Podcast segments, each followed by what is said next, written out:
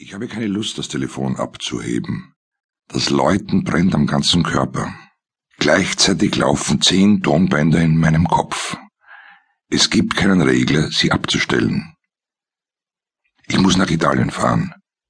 Die wohltuendste Unruhe ist die Begabung meiner Kinder. Eine glückliche Unruhe der Ursprünglichkeit. Ihre erfrischende Wildheit bedeutet Zuverlässigkeit. Ich verabschiede mich von ihnen. Es ist ein sehr kalter Abend, ein Freund bringt mich zum Bahnhof.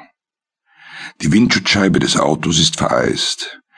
Wie aus den Seeschlitzen eines Panzers spähen wir auf die spiegelnde Fahrbahn. Die Straßenbeleuchtung schneidet die Dunkelheit wie Laserblitze in einer Tropfsteinhöhle.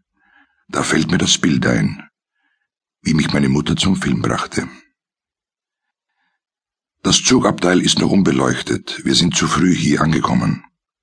Ich öffne eine Flasche Wein und stoße mit meinem Begleiter an. Wir trinken und schweigen. Dann stellt er fest, dass meine Bartstoppeln grau schimmern.